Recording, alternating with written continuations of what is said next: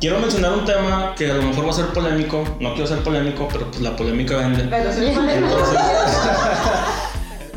Oye, pero pues las mujeres no emprenden, ¿sabes? Como, que- Mm. como que el pensamiento machista que todavía existe en México es así como que, no, o sea, dedícate a otra cosa. ajá, Pero, por ejemplo, se vino el rollo de las nenis. Sí, hizo muy Entonces, desde ahí estás viendo el pensamiento que simplemente por ser mujer o tienes que ser una emprendedora madre soltera. Es como que tú haces amistad, plática, la típica que te tienes que, que ser accesible, amable. Ujú. Y en ocasiones me llegó a tocar, yo los veía como clientes potenciales Ujú. y a lo mejor por el, ser, el hecho de ser mujer, a veces pensaban ellos que estaba yo coqueteando Mm. o pues pásame tu WhatsApp o pásame tu teléfono. Lo han comentado en, en los colectivos de que, pues como mujer, pues te da miedo ir a ciertos lugares Mm. sola, a veces, pues como dicen, no tienes dónde dejar a tus hijos.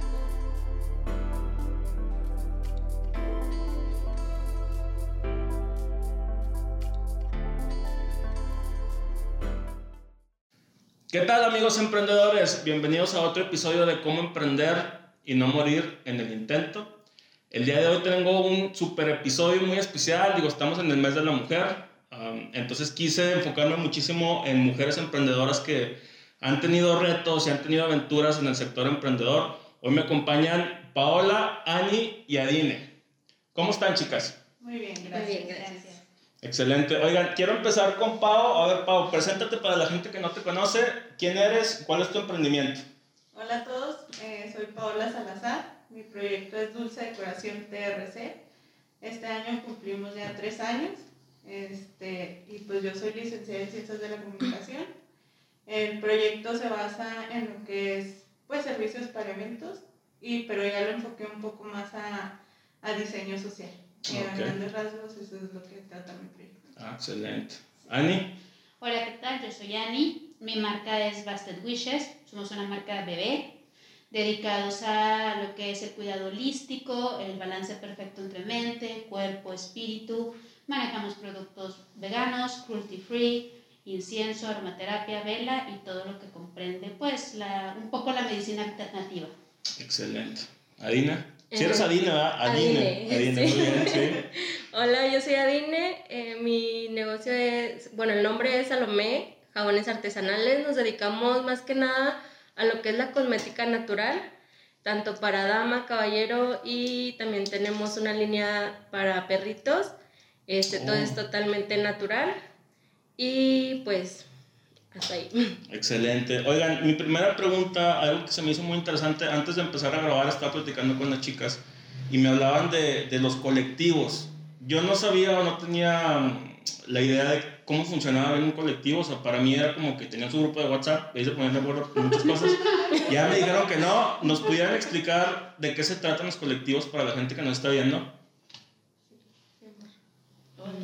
Ah, bueno, los colectivos, eh, yo tampoco sabía hasta creo que el año pasado, lo supe por Adine. Órale.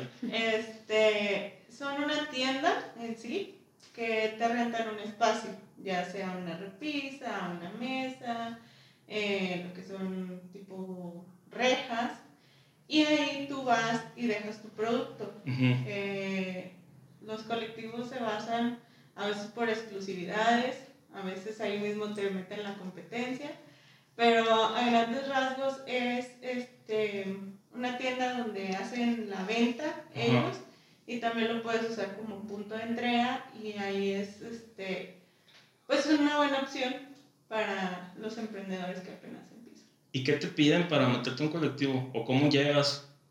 Bueno, lo que yo me he fijado en los colectivos que he preguntado Ajá. es este, ¿qué es lo que vendes? Porque te digo, muchos se basan por la exclusividad. Mm. Si ya hay alguien que hace, no sé, jabones artesanales, pues ya no puedes entrar. O hay otros colectivos donde están cinco de jabones artesanales. Entonces, este, pues eh, a grandes rasgos no te piden así como que mucho, nada más te checan qué es lo que vas a vender. Si tienen exclusividad, pues si puedes entrar o no. Y pues ya es así como que a grandes rasgos ya escoges tu lugar, dependiendo del lugar te cobran. Ujú. y pues ya el movimiento ahí de la, la dinámica de la tienda pues ya depende mucho de, de los encargados y lo que tú hagas a través de, pues en mi caso de las redes sociales. De las redes. ¿Y cómo lo han vivido? Porque alguien me está platicando que le ha tenido ahí unas experiencias muy particulares. ¿Cómo está la onda ahí? Sí, mira, eh, para empezar, yo les comentaba que esto como que fue un boom a raíz de la pandemia. Ujú. ¿Por qué? Porque es pesado absorber la responsabilidad total una persona de mantener el local. Claro. Si una persona paga renta y servicios, es complicado cuando están haciendo tu negocio. Ujú. Vengo yo de varios este, colectivos porque me imagino que no es fácil coordinar a 30, a 40 Sí. emprendedores diferentes. Entonces, pues ha pasado, como dice Pau, que en algún lado piensas que a lo mejor estás tu línea cubierta este, y descubres que a lo mejor alguien al lado de ti vende algo similar y si no se da el, el seguimiento al cliente o la orientación adecuada, de cierta manera tú sales afectado Claro. una mala atención o un mal seguimiento a tu cliente te puede afectar a ti como marca, porque al final de cuentas si tú vas a buscar mi marca y te dan un trato inadecuado, Ujú. tú lo asociarás, lo asociarás a mí. A ti, claro. Exacto, no vas a saber que es el empleado del colectivo. Van a decir, bueno, Busted Wishes fui y no me dijeron para qué servía este producto, no me hicieron caso, este, les pedí algo y me dieron completamente diferente. Entonces, no creas, sí es complicado dejar tu negocio, como te decía, tu bebé, Ujú. en manos de una tercera persona. Es parte de los pros y contras. Uno quisiera estar con el cliente paso a paso, pero a veces no se puede. Entonces tú lo referencias y sí depende mucho del que tan buen seguimiento le den. Claro. ¿Tú cómo lo has vivido, Adina? Pues yo creo que sí lo he vivido eh, tanto igual como diferente. O sea, igual en la parte que pues sí me he encontrado con mucha competencia. Ajá. Este, y pues igual como dice Ani, ¿no? El trato sí tiene mucho que ver. Este, a mí me pasó eh, en uno de los colectivos en el que estaba, en el que sí, así como dice Paola, cinco de la misma, sí, del mismo giro y era así como que siempre había como prioridad por ciertas marcas. Este, y pues la parte así diferente, bueno, yo empecé en los colectivos porque pues siempre he trabajado este, y aparte estudio. Entonces, pues no me daba mucho tiempo a mí de, de estar en redes sociales y estar ofreciendo. Entonces, mis ventas eran más con amigos, gente cercana. Y pues los colectivos me, me han ayudado pues a que mi marca se dé a conocer. Esa es la parte pues diferente que. O- Pues a mí sí me hace buena iniciativa, la verdad es que no la conocía, pero ahorita que lo estoy pensando, pues sí tiene sentido. Obviamente tiene sus retos y sus complicaciones, eh, pero se me hace bien. Ahora sí, vámonos al meollo del asunto.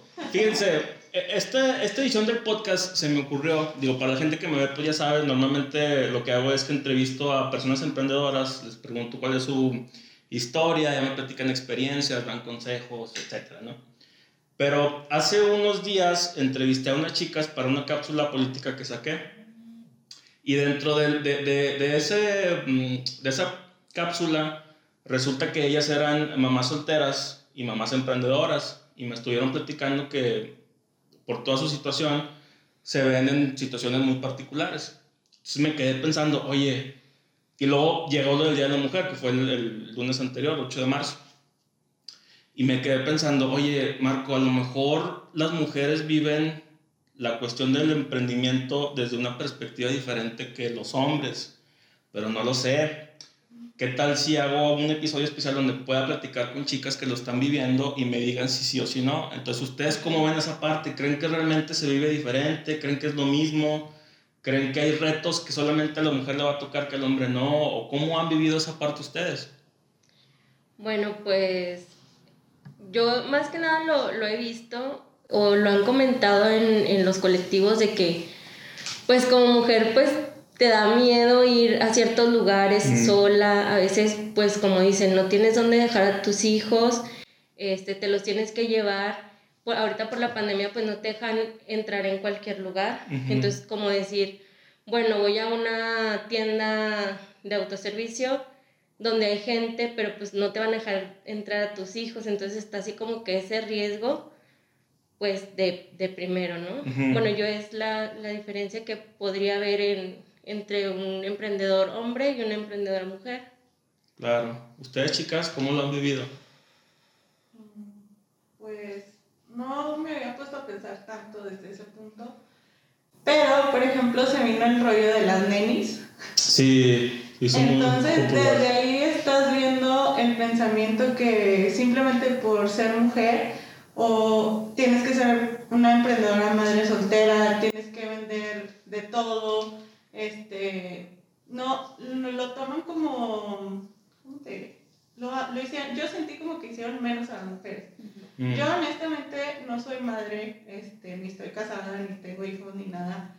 Pero a mí sí me, o sea, sí dije, ¿por qué están haciendo esto? En vez de decir, órale, qué padre que las mujeres este, estén arriesgándose, como dice Adine, a ir a entregar un pedido, este, a comprar este, mercancía que a lo mejor es dinero que le pueden dar de comer a sus hijos y lo están invirtiendo. Ah, muchos de nosotros también hacemos lo que nuestros productos son totalmente hechos a mano. Artesanales. Ajá. Y ese punto yo sí me, o sea, sí me molesté, la verdad, de que catalogaran así a las mujeres en vez de decir, vamos a apoyarlas, vamos a apoyarlas y qué bueno que, que ellas estén haciendo su lucha porque realmente la pandemia le dio al traste a todo, tanto a trabajo, Sí. negocios, o sea, de todo. En vez de resaltar esa parte, yo sentí como que se empezaron a burlar. Sí. Pero a la vez sentí como que tomaron fuerza.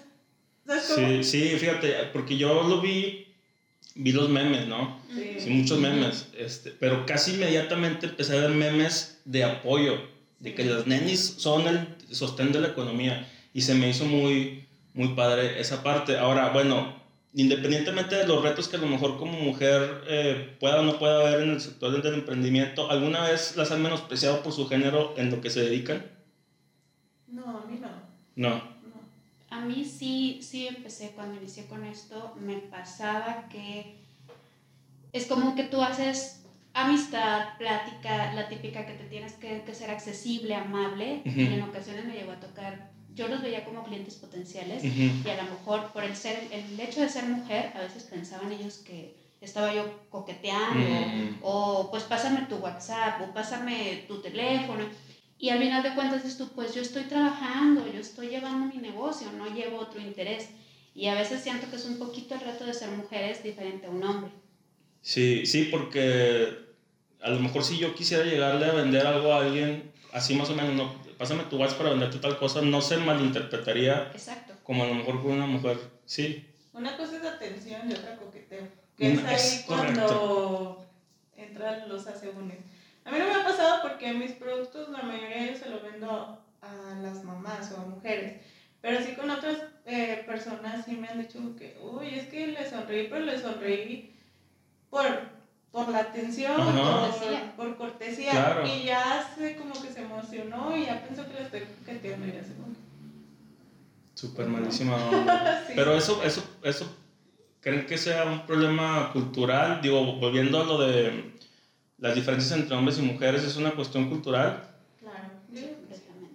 Mira, por ejemplo, en mi caso, lo que es terapias holísticas, vendo un ejemplo, aceites para masajes. Ujú. Y realmente es para equilibrar cha- los chakras, Ajá. es para que medites, es para que te relajes. Entonces yo te estoy hablando de algo muy serio y no falta el que desvía la atención del aceite para masajes. Mm, Este, o yo te puedo decir, mira, esto te va a balancear los chakras, este te va a ayudar, el cuarzo te lo colocas así en el cuerpo.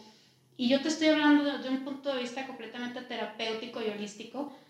Y a lo mejor ahí entra otra connotación que nunca yo pensé por aquí que pudiera pensar que le estaba insinuando algo. Y sí me ha sucedido. Y creo que sí, como, como dice Paola, tiene algo que ver con, con las ideas y conceptos que ya traen ellos. que ya traen ellos. Sí, eso, esa parte se me hace complicada. Ahora, tengo por aquí notada una pregunta que se me hace también muy interesante. Les voy a contar una historia por encimita porque no puedo decir nombres.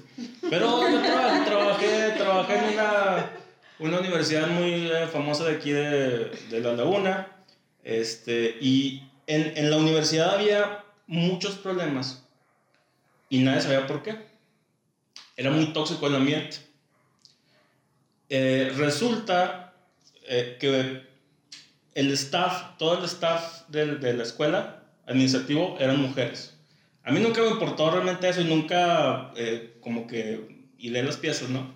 Pero un día una de mis alumnas, que era una señora ya grande y ella era maestra, nada más estaba acusando ahí como que para que le dieran el papel. Me dice, ¿sabes qué, Marco? Lo que pasa es que muchas veces el ambiente entre mujeres puede ser muy venenoso. Hostil. Hostil.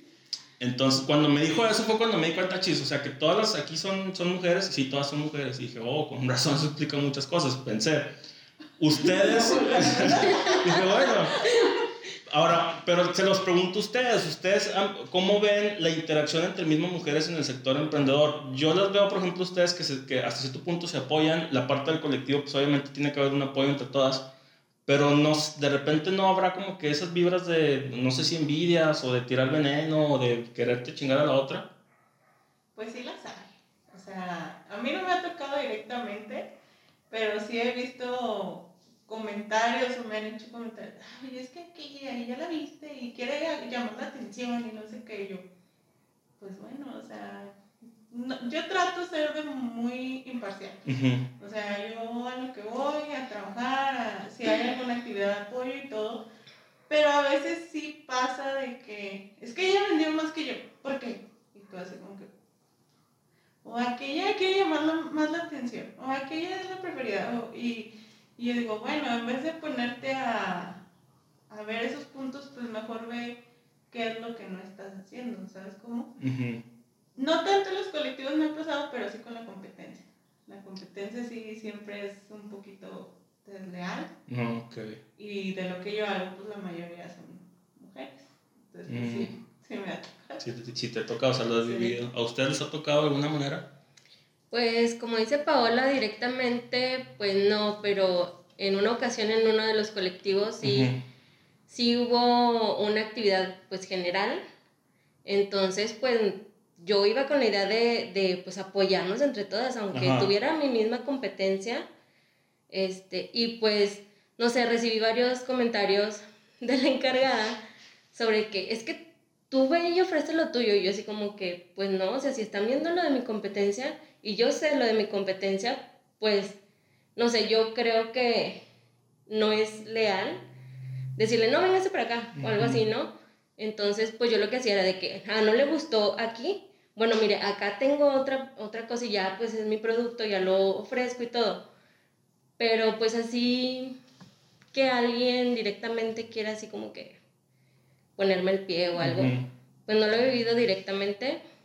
Y pues, no sé, yo he estado en varios mercaditos así de que, bueno, cuando se podía, trataba de visitar a mi competencia para ver qué, qué, ofrecía, comprar una que otra cosa que yo no manejara para probarlo y para ver si yo lo podía implementar. Entonces, pues no sé, yo, yo soy más de esa idea, no tanto así como que, o bueno, a lo mejor no me doy cuenta, pero, pero no sé, o sea, a mí me gusta así como que, ah, bueno, mira qué padre, está empezando, pues vamos a apoyarlo, ¿no? Claro. Oigan, ese comportamiento creen, digo, no se puede generalizar, porque todos los hombres también pueden ser muy basuras, sí, las mujeres también, pero creen, no, la verdad, creen, creen, pero sin embargo creen que se ve más en las mujeres el chingaqueíto, o el vamos a hablar mal de ella, o el vamos a decir una mala información, o los chismes, para que venda menos y que me vaya mejor a mí. ¿Que en un hombre? Que en un hombre. Pues yo pienso que los hombres son como más directos, ¿no? Un poquito más es que lo que pasa a veces puedes caer tipo en la hipocresía de decir, ¡ay, qué padre está tu producto! Y luego se voltea está horrible, güey, o sea, ¿quién lo compra? ¿Sabes cómo? Y a lo mejor un hombre sí te dice, ¡ay, güey! Es ¿quién va a comprar esa fregadera? No sé qué. A lo mejor por ahí sí, sí podría ir. La verdad es que hasta yo lo he hecho, honestamente, de que veo, ¡ay, mira qué padre me boté! Güey, está horrible. honestamente yo lo he hecho. Y es algo que a lo mejor está mal. Y creo que los hombres, no sé, dímelo tú. sí, son un poco más directos. En sí, bueno, es que volvemos al mismo, no puedo generalizar, pero cuando menos con gente que he convivido, es muy raro que como hombre hagan el comentario así con la intención de dañar o con la intención de desprestigiar o con la intención de hacer sentir a la otra persona de cierta manera. O sea, no, no he visto tanto. Y, pero, sin embargo, y les digo, no quiero generalizar, sí me ha tocado escuchar a muchas mujeres que hacen comentarios un poquito más tóxicos. Entonces, esa parte me, me, me causa curiosidad. Ahora, cambiando un poquito de tema, algo un poquito más animado, ¿Ustedes conocen alguna chica emprendedora, ya sea mm, local o famosa, que les llame la atención su trabajo, que les guste lo que hace, que las inspire? Uy, pues sí, muchas. ¿Alguna bueno, o sea, así, bueno, dentro de mi... No sé si está bien decir marcas, ¿eh? pero este... Tú di lo que quieras. Bueno, les cobro yo. Aquí localmente, la verdad, este, mm, yo siempre, desde antes de empezar con el negocio, Ajá. siempre admiré mucho el trabajo de, de una marca que se llama Piña Spa. Oh, sí me suena. sí me Entonces, suena. o sea, ellos siempre han sido así como que, no, pues mis respetos, ¿por qué? Porque son marca local. Son, bueno, que yo tenga entendido, son unas chavas que empezaron desde vender en, en, la, en el Paso Morelos y así. Entonces, he visto cómo han ido creciendo y cuando yo empecé fue así como que, wow, yo algún día quiero ser como, como esta marca, ¿no? Y ya pues metiéndome más a fondo, pues no, ha- hay este, marcas internacionales que, que son de cosmética natural que digo, wow, yo algún día quiero, o sea, estar así, ¿sabes cómo? Claro. Este, que pues obviamente me falta bastante, bastante tiempo, dedicación, inversión, pero pues Te motiva, ¿no? A, a Sí. decir algún te, día. ajá, te motivan. Incluso pues tengo amigas, Paola es mi amiga y Ajá. la verdad yo siempre le he dicho que, que, o sea, me encanta su trabajo, siempre que puedo la recomiendo, si veo que, que en algún lugar están solicitando de sus productos, siempre es de que, no, pues te recomiendo a Dulce Decoración, ¿no? Así. Mm. Entonces, pues también, porque sé cómo, cómo empezó ella, cómo ha ido creciendo y así, entonces, pues Ah. son, son los ejemplos que puedo dar, la verdad. Oye, súper Sí. padre. ¿Tú, Ani, tienes alguien que te llame la atención? Sí, claro, es mi, mi maestra y mentora en el, en el tema holístico. Ujú. Ella se llama Virginia Lobato, es la creadora de Nanki Spirit. Órale. Es la que me enseñó técnicas de meditación, de, digamos, ella es especialista en ángeles, en trabajar con cuarzos, manejo de energía, Órale. uso de péndulo. Ella, he aprendido mucho de ella, manejo también sus productos, ella es del Distrito Federal. Ujú. Espero algún día tener el manejo de energía y los conocimientos como ella tiene. Y otras amigas de Guadalajara manejan una línea de maquillaje completamente orgánico, vegano. Oh, Yo soy vegana. Órale. Entonces, me gusta, ellas se llaman Salem Makeup este, y es Wiccan. Pues los wiccanos son una especie de, una especie de religión basada en la naturaleza. Entonces, son las dos personas que yo aspiro a ser como ellas y llegar a crecer. Órale. Excelente. Ojalá, algunos años más adelante. Ojalá, vas a, a, vas a ver que sí. A mí la que me impresiona es Paris Hilton. No sé si, si- si escucharon el año pasado que dijo, soy una genio, la verdad es que era un personaje lo de ser mensa. Sí, sí, claro. Y la, y la neta sí es cierto, es una genio, o sea, hizo un imperio de muchísimas cosas este, y me, me llamó mucho la atención. Este, me llama también la atención la historia de, de la autora de Harry Potter, J.K. J.K. Rowling, porque ella, ella para que vean, eh, en pláticas que he dado siempre menciono su, su caso, porque ella era, se casó, tuvo un niño, al poco tiempo se divorció, este, la corrieron de su trabajo, terminó con apoyo del gobierno, pero no le alcanzaba lo suficiente. En ese tiempo escribe Harry Potter, lo manda a una editorial y la mandan al chorizo, la manda a otra, le dicen que no, a otra le dicen que no, la manda creo que a 12, 11 o 12 editoriales y todas le dicen que no, hasta la que sigue, por fin le, le dicen que sí. Ahora, si ella se hubiera dado por vencida antes de esas 13 veces, no tendríamos el imperio mediático que es Harry Potter, o sea, películas, libros, música, eh, teatro, ¿no? Eh, y eso va de la mano con mi siguiente pregunta. ¿Qué cualidades creen que uno como emprendedor tiene que tener para tener éxito? Pues como dicen la... ¿Cómo se puede decir? La paciencia. Mucha gente te va a decir que no. Y desde tu familia. Eso a mí me pasa. ¿Cómo vas a emprender si tú tienes que tener un trabajo con un seguro, vivir, o sea, trabajar mil años, jubilarte ya, ¿no? El, el no siempre va a estar, eh, el ser perseverante, el ser inteligente, el no darte por vencido porque hay épocas buenas, hay épocas malas. Y yo creo que la constancia, sobre todo, la constancia y si te dicen, ay no, va a haber tres personas que te digan que sí. Ujú, Y claro. con que una te diga, ay, qué bonito, ya con eso quédate, porque es un proceso largo Sí, y es un proceso de mucha paciencia. muchísima paciencia. ¿Cómo ven la parte de la actitud para tener éxito también? Sí, Súper importante. La actitud es todo. Ajá. La programación, sobre todo. Ujú. Fíjate, mm, yo hace un tiempo leí el libro, no sé si lo han checado, el de Mañanas Milagrosas. No. Eh, te plantea que como te levantes y lo que hagas los primeros, digamos que 50 minutos de tu día te va a definir. Mm, Y ahí te decía que te levantes, medit primero bebas agua para hidratar el cerebro, Ujú. medites, después de meditar digas afirmaciones positivas para que te programes a, a los retos y a las cosas buenas que tienes. ok. Y va muy de mano porque tú sabes que hay días que te la puedes levantar y dices, no he vendido, Ujú, no traigo dinero, mm, tengo que pagar esto, estoy muy estresada. Ajá. Entonces, a final de cuentas, tú lo vas a transmitir a tu cliente y el cliente va a sentir que estás desesperada por venderle. Sí. Sí. Entonces, yo creo que tiene mucho que ver la, la programación que te hagas tú mismo antes de levantarte, poner un pie fuera de tu casa y, y decir, no, pues hoy va a ser un gran día, hoy la voy a romper, hoy voy a ayudar a mucha gente. Este, las chicas no me dejarán mentir en un, en un grupo que tenemos, y es que nosotras no somos vendedoras. Nosotras traemos un mensaje y un propósito que queremos compartir a los demás. Claro. Y creo que esa es la diferencia entre otras personas.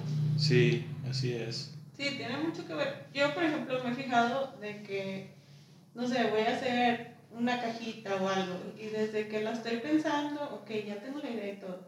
Pero si en ese momento yo ando muy estresada o enojada, a la hora que se lo dé al cliente, el cliente así como ah, como que la energía La que tú energía. le pones a tu producto, en serio, tiene mucho que ver.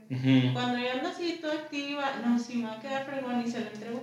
¡Ay, qué padre! Y luego te hablo. En serio, a veces mucha gente me dice, "Ay, estás loca, eso que. Pero tiene mucho que ver tu actitud y la energía que tú le pones a tu producto. Así es. Sí, la energía es importantísima porque se transmite lo que estás haciendo y somos como esponjas, entonces la otra persona también lo va a recibir. Eh, ahorita se me ocurrió algo también muy interesante por lo que me platicabas o estás diciendo de, de que tu familia te decía, no, es que consíguete un trabajo estable, formal y con prestaciones y la madre.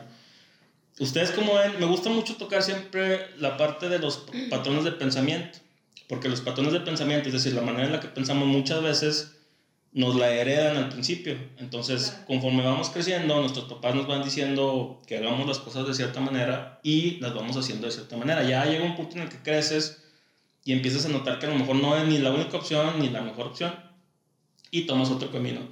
Pero ahorita que estamos con el tema de, de mujeres emprendedoras, ¿ustedes creen que hay patrones mentales que se han perpetuado que tienen que ver con, con a lo mejor hasta cierto punto la cultura machista en la que vivimos, que le puede llegar a impedir a una mujer tener éxito en un área determinada? Sí.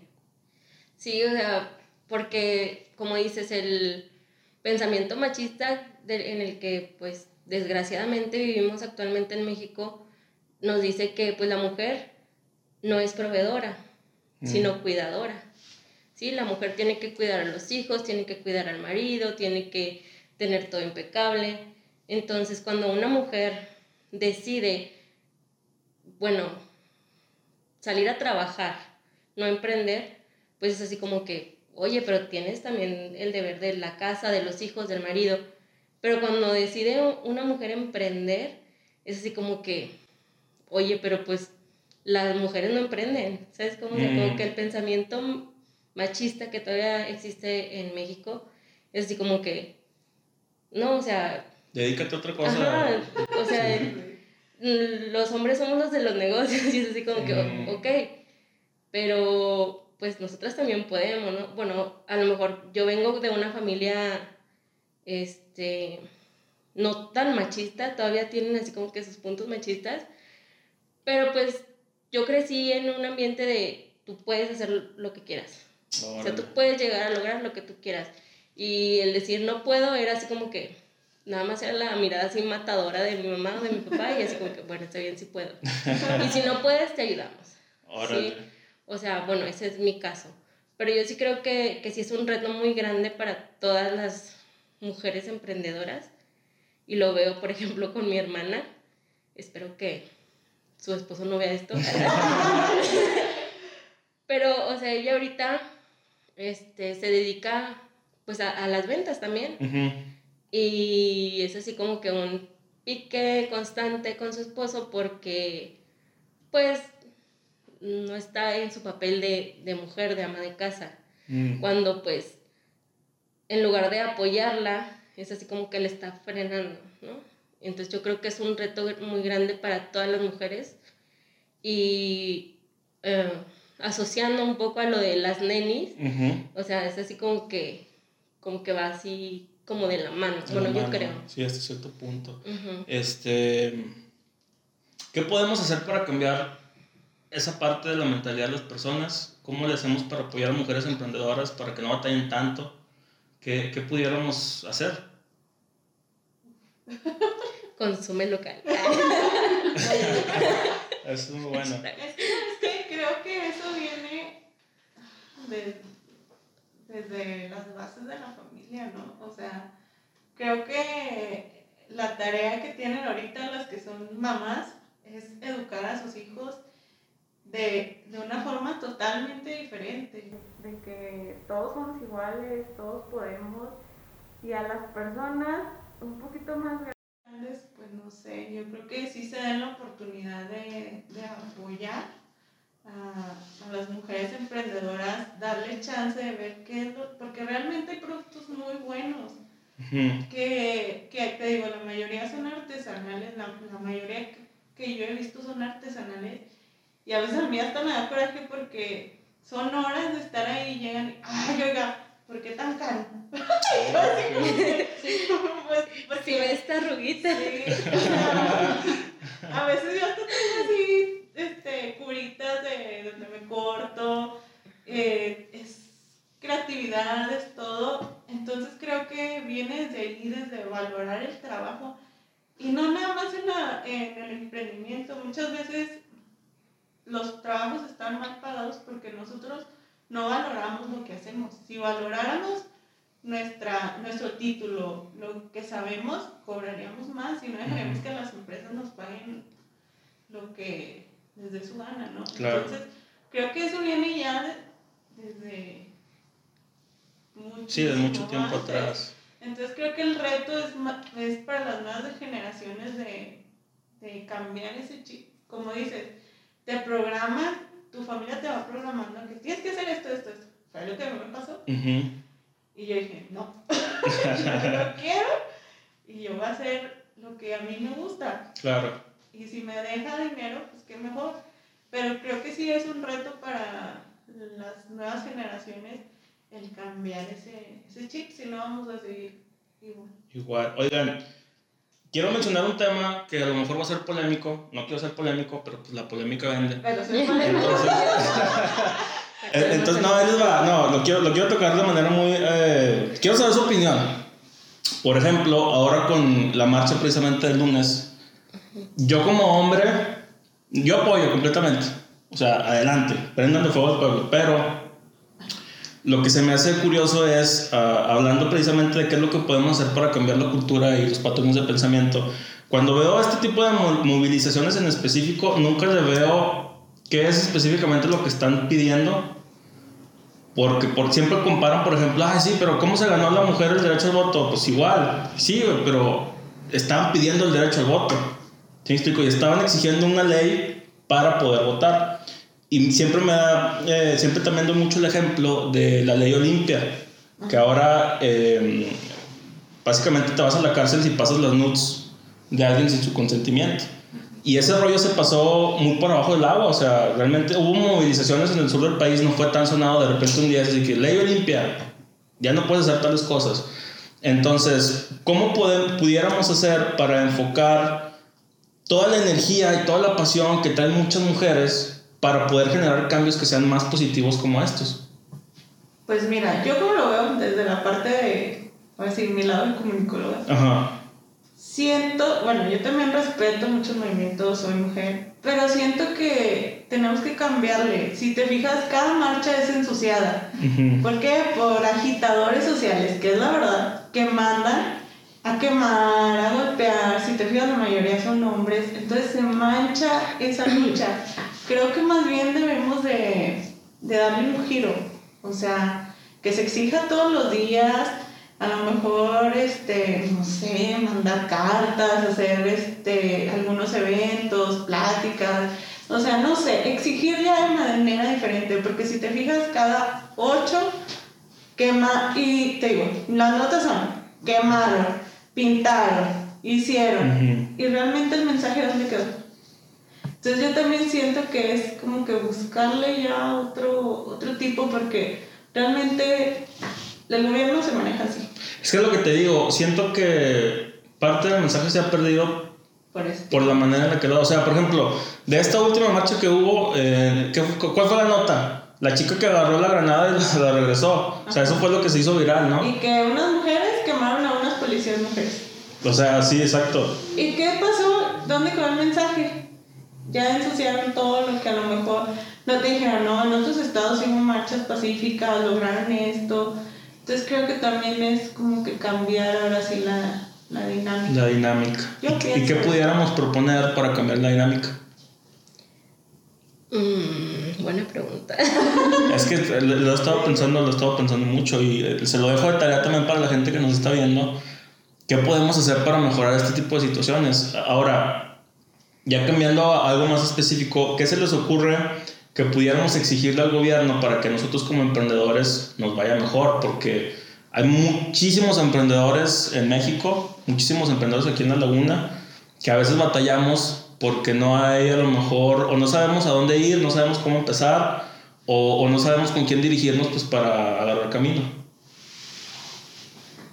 Yo creo que primero deberíamos, o debería de implementar el gobierno, hacer más talleres, Mm. porque no sé si, si se toparon como yo, eh, talleres con el tema de los impuestos, cómo realmente incorporarte al régimen fiscal, a ver, necesito un contador, cómo puedo hacer para controlar mis gastos, eh, cómo llevar un, estado, un balance de resultados, todo eso uno no lo sabe. Y resulta que estás en la informalidad de uno o dos años y cuando tú ya quieres hacer las cosas bien te topas con un mundo de cosas que desconoces. O por ejemplo a mí particularmente me pasó el tema del registro de marca, con quién Mm. me acerco, contrato un abogado, el abogado me cobra carísimo, me van a robar la idea, bueno, el logo lo registro, pero las palabras estas no, el- o sea, son muchas cosas que si hubiera una especie de taller gratuito a un costo accesible, estaría genial para todos Uy. nosotros. Próximo emprendimiento, taller de emprendimiento. Muy bien. Este. Pero, oiga, verdad, pero de verdad, ¿eh? No como muchos vendehumos, porque luego también nos topamos Ay, con sí. falsos gurús. no, de hecho, mira, 14 mil, ah, eh, es, es, claro, es buenísimo. ¿cómo emprender en nombre del intento? Recuerden que estos episodios son patrocinados por mi libro mismo nombre. Lo pueden encontrar mandándome un mensaje a Marco Ben Oficial o en Amazon. Este, no, es que sí es cierto. Ahora, va mi siguiente cuestionamiento. ¿Alguna vez ustedes, en, en, ya sea que en la escuela o por aparte, les mencionaron, les acercaron el tema del emprendimiento, pero de una manera más práctica? A mí se me hace que, por ejemplo, Pau, nosotros estuvimos en la prepa juntos, no me acuerdo si estuvimos en el mismo salón, no, No. Creo, que no, Creo que más... Pero, pero estuvimos ahí, entonces yo a mí sí me tocó en el área de administrativos que tuvo una, un proyecto de una materia que era tu típico negocio, ¿no? Ajá.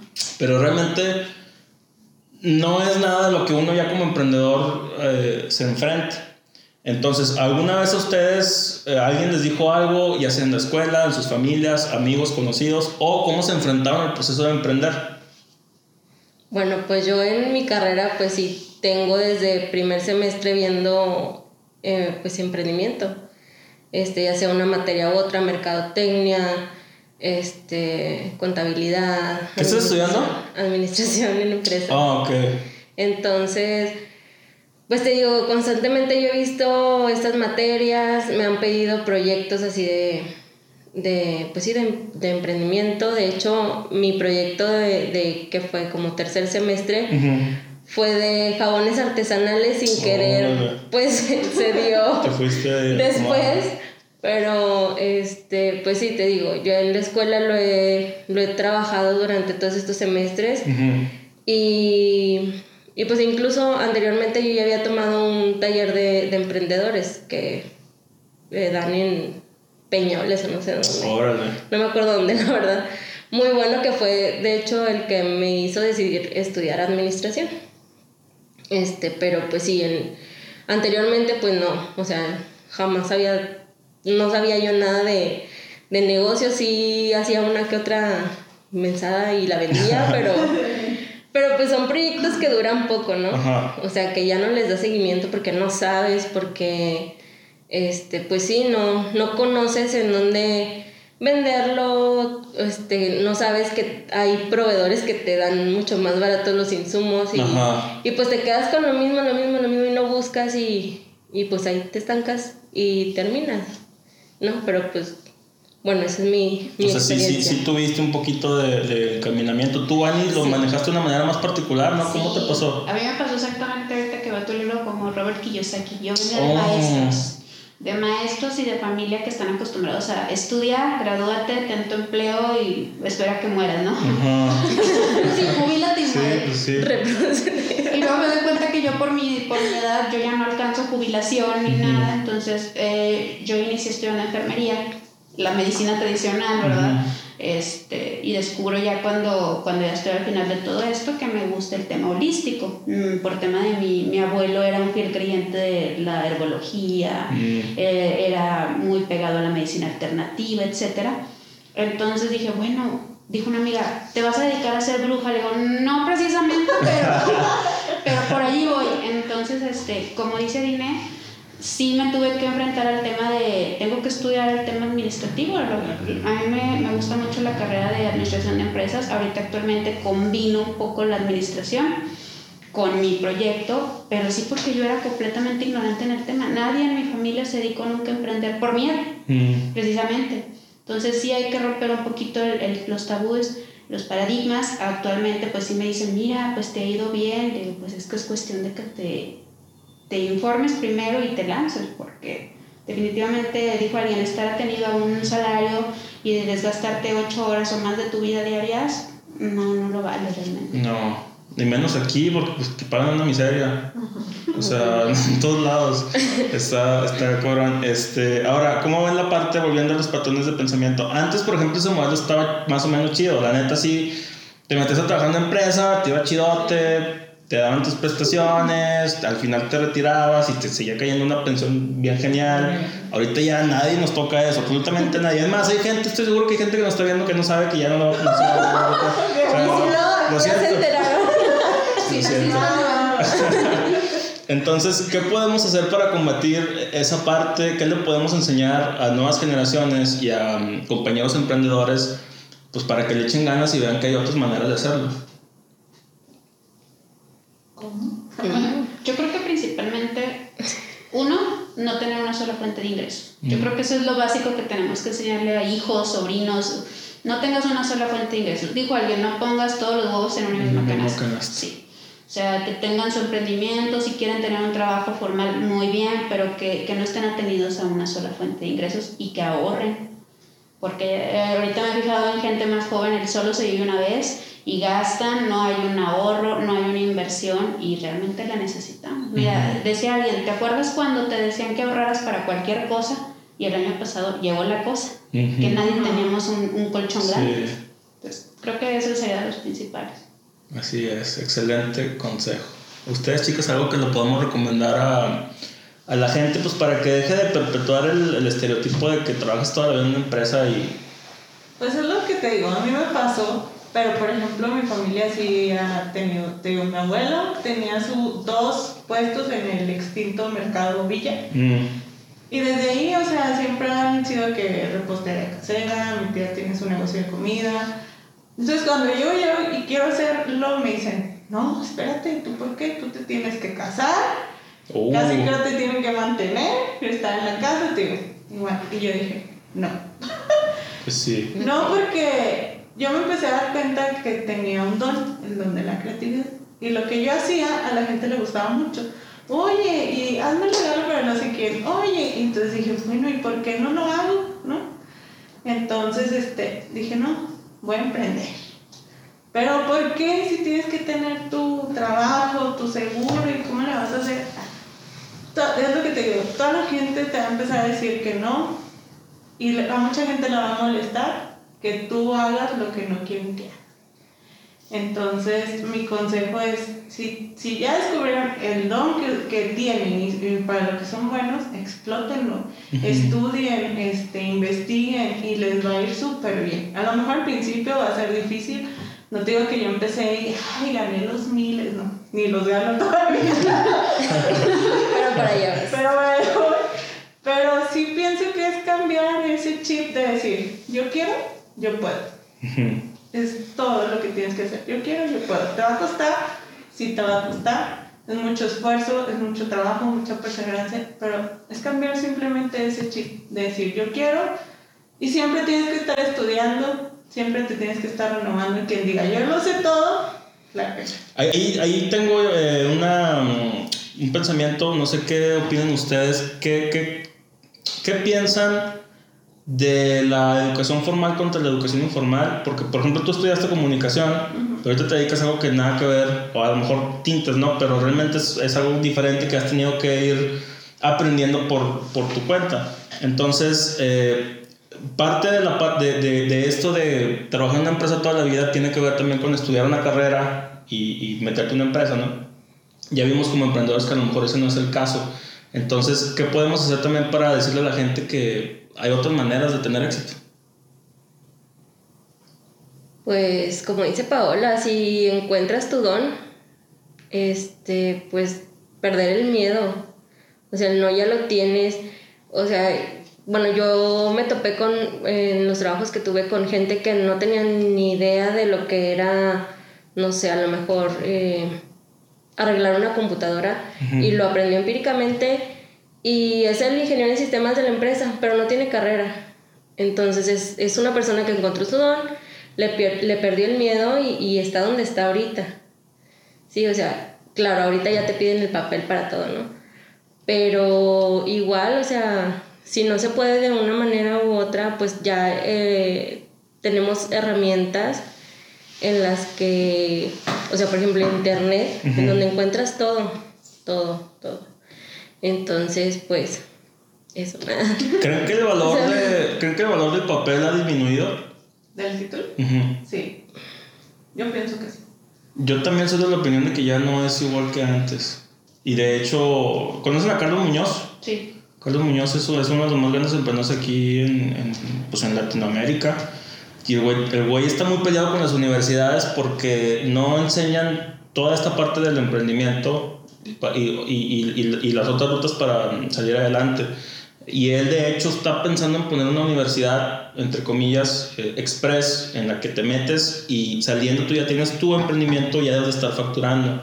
Entonces, a mí sí se me hace, no sé qué opinan ustedes, que la parte del título con el paso del tiempo va a seguir cayendo. De hecho, hay un fenómeno que se conoce como inflación académica. Entonces, ahorita para conseguirte un jale donde ganabas antes eh, lo que con una, una, licenciatura, ahora necesitas una maestría. Claro. Y luego un doctorado para la maestría y así te vas, ¿no? Entonces, o sea, realmente ahí se ve que está perdiendo el, el valor. A lo mejor la parte de los talleres, de los cursos, de las certificaciones, son cositas más chiquitas, pero con un alto valor intelectual, van a terminar sustituyendo en parte a la educación formal.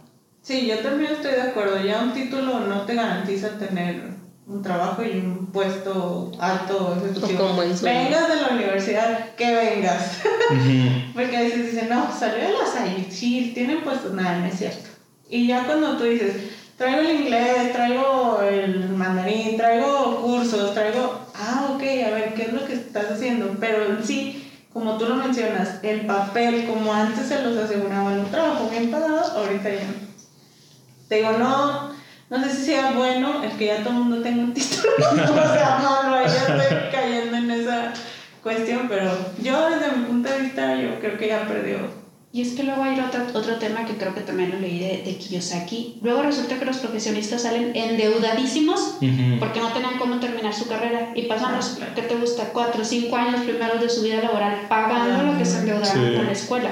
Y entonces ya lo ves desde ese punto de que te pagan un promedio, bueno, no voy a meterme en siglos, pero bajísimo y realmente no necesitan su, sus estudios hasta después de muchos años. Uh -huh. Entonces ahí están anclados a un trabajo que odian, con un horario que detestan, porque tienen que cubrir con una deuda que adquirieron. Sí, y sí se da mucho, o sea, aquí hay universidades muy caras, muy caras, que este, sales y, y es más, le llaman beca crédito. Sí. Entonces, o sea, desde que estás estudiando y estás endeudado, me imagino que el estrés con el que has de vivir, de que, ay, güey, sí me estoy yendo bien, pero saliendo de aquí tengo que pagar y está difícil. Este, mm, una última pregunta antes de terminar. ¿Ustedes cómo ven eh, su plan de vida para el futuro? ¿Se quieren dedicar de lleno a sus emprendimientos? ¿Se ven con muchos negocios? ¿Se ven casadas? ¿No se ven casadas? ¿Cómo ven la parte de los hijos?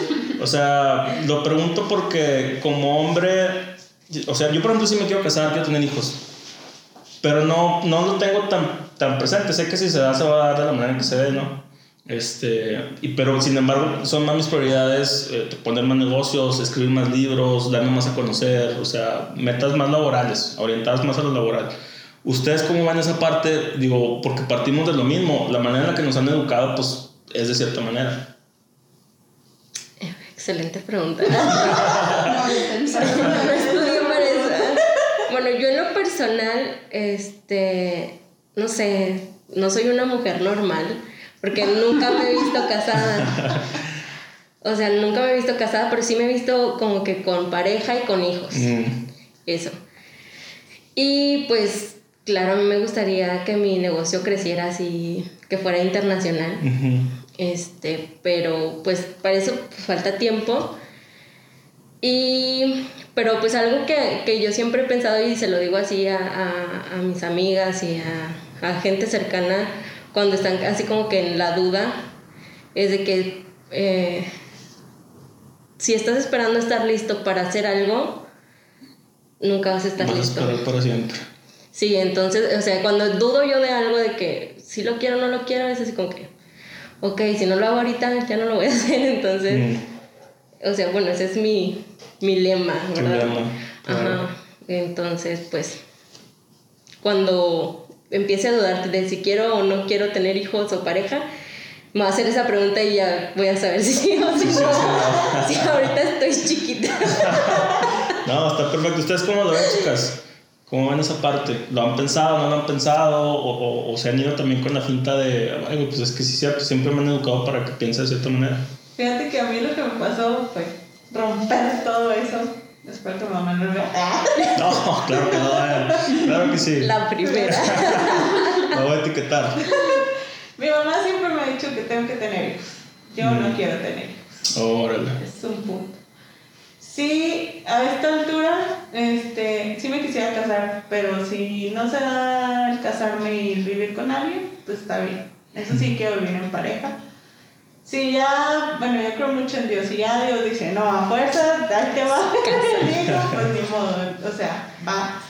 Pero yo quiero más disfrutar el, viajar, el ser una mujer emprendedora, el disfrutar a mi pareja.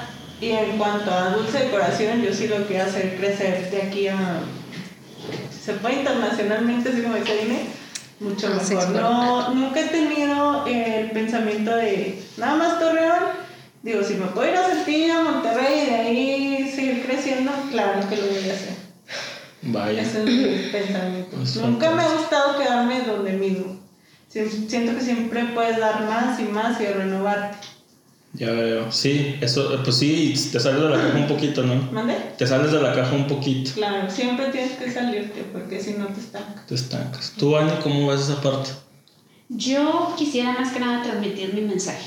Mm. O sea, a mí me gustaría, ahora a raíz de la pandemia, vi que la gente se perdió su centro, como le llamamos nosotros, perdió el rumbo de muchas cosas, ha habido muchas pérdidas, ha habido muchas depresiones, mucha ansiedad. A mí me gustaría ser como un una referencia en el tema holístico, en el tema del bienestar, jalar más gente a la meditación, jalar más gente al tema del, del momento presente, de ser consciente. Me gustaría jalar a la gente para que se, se vuelva a encontrar consigo mismo. Al final de cuentas, holístico es el balance perfecto entre mente, cuerpo y espíritu. Entonces, a mí me gustaría llevar ese mensaje, llevar un estilo de vida así. Y pues como les comenté, soy vegana, me gustaría a mí que difundir más la cultura de, de, la protección a los animales y al medio ambiente. sí me veo como que digan, ah, Busted Wishes es la marca que, que es activista o es la marca que te ayuda a vivir un poco mejor, a, a desconectarte un poquito de la, de la vida cotidiana. Entonces, eso es lo que me gustaría a mí. Fantástico, vas a ver que sí. Ya para acabar, este, un consejo, un último consejo que le podamos dar a la gente que nos está viendo que quiere emprender, pero que no se anima por la cuestión que sea, ¿qué les decimos? Vas tú, empieza por. Este, que no tengan miedo. Por ejemplo, yo empecé con una laptop.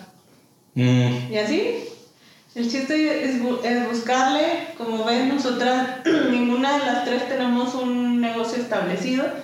Están los colectivos, empiezas a vender con tus conocidos, están las redes sociales. Entonces, que, que no tengan miedo.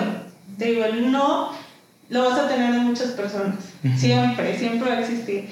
Entonces, como dices, hay que salir de la caja y ahorita tenemos muchas opciones para poder emprender y que el dinero no sea una limitante.